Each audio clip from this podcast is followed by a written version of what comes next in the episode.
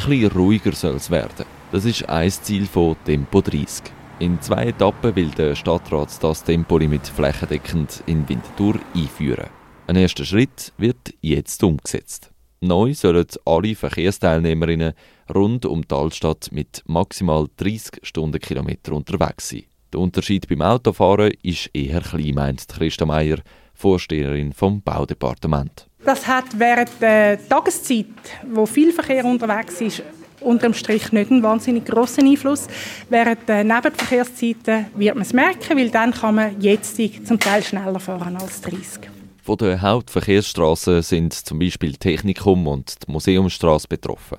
Äußerlich ändert sich mit dem Schritt wenig, erklärt Herbert Elsener, Leiter vom Bereich Verkehr beim städtischen Tiefbauamt. Also es werden überall, wo, wo Tempo 30 anfängt, werden eben Schilder aufgehängt, äh, wo drauf steht Zone 30. Und dann gibt es auch eine Bodenmarkierung, wo das Gleiche drauf steht. Und dann äh, auf der Strecke gibt es Wiederholungen, äh, wo einfach das 30 auf die Straße gemalt ist. Klar, das tönt nicht nach sehr grossen Änderungen. Dass Tempo 30 vor allem in Bezug auf die Hauptverkehrsachsen ein emotionales Thema ist, das zeigt sich an den Reaktionen auf den Entscheid. Die Grüne Partei Winterthur sind hoch erfreut über die Verkehrsanordnung.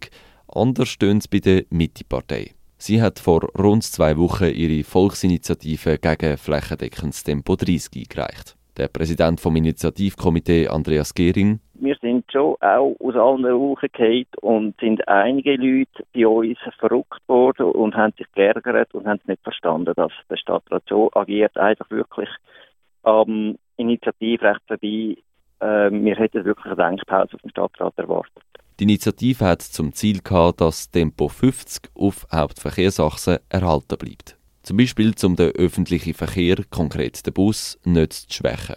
Solange sie aber noch nicht angenommen worden ist, will sich der Stadtrat einem Auftrag aus dem Parlament widmen, sagt Christa Meier. Selbstverständlich kann man sagen, jetzt eine Initiative hat unter Umständen ein gegenteiliges Ziel. Ähm, aber es ist so, dass eine Initiative keine Vorwirkung hat, im Gegensatz zu einem Auftrag aus dem Parlament, der eine Verbindlichkeit hat. Sollte die Initiative angenommen werden, heißt das sowieso, dass wir ähm, die ganze Verkehrspolitik nochmal anschauen müssen, weil das heißt dann, dass wir ganz grundsätzlich schauen müssen, was ist überhaupt möglich in, in der Stadt Winterthur, auch hinsichtlich Winterthur 2040. Wenn wir an Hauptverkehrsachsen keine Temporeduktion machen können, ist zum Beispiel auch eine Verdichtung an diesen Orten kaum noch möglich und das heißt, das hätte dann weiterreichende Konsequenzen. Der Andreas Gehring sieht das anders. Da hat die Initiative klar Vortritt. Zum Talstadt ist einfach der erste Schritt, oder? Der, der, erste Schritt auf dem Weg, wo der Stadtrat will gehen, wo wir finden, muss er stoppen, muss er anhalten, muss er warten, was die Bevölkerung dazu sagt. Auch für eine Denkpause, wie sie die Mitte und der Autolobbyverein Agil Mobil fordert, will sich der Stadtrat keine Zeit lassen. Ja, das wäre das Gleiche, wie wenn man im VBS würde sagen, jedes Mal, wenn die GSOA möchte die Armee abschaffen, dürfen sie nicht mehr weiterarbeiten. Das ist einfach nicht möglich. Wir haben ganz einen, äh, einen, einen engen äh, Zeitplan bei uns im, im Tiefbauamt. Wir haben ganz einen Haufen ähm, klare Forderungen aus der Politik, aus der Bevölkerung. Ähm, da können wir uns nicht von, von einer noch nicht entschiedenen Initiative ähm, so ausbremsen lassen. Statt sein Temporegime durchsetzen wollen, soll der Stadtrat lieber mit den eingereichten Initiativen vorwärts machen, findet Andreas Gehring von der Mitte-Partei Winterthur.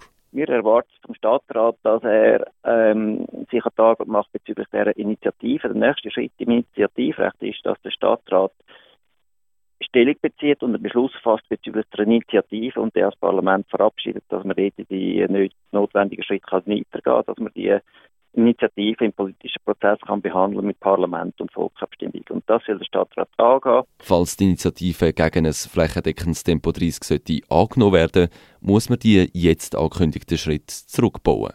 Durch Tempo 30 rund um die Altstadt will der Stadtrat und das Stadtparlament eine bessere Koexistenz von Autofahrerinnen, Velofahrerinnen und Fußgängerinnen schaffen. Aber es klappt nicht ganz ohne Kritik aus der Politik und der Wirtschaft. Für die jetzt geplante Tempo-30-Zone läuft die Rekursfrist Ende Juli ab.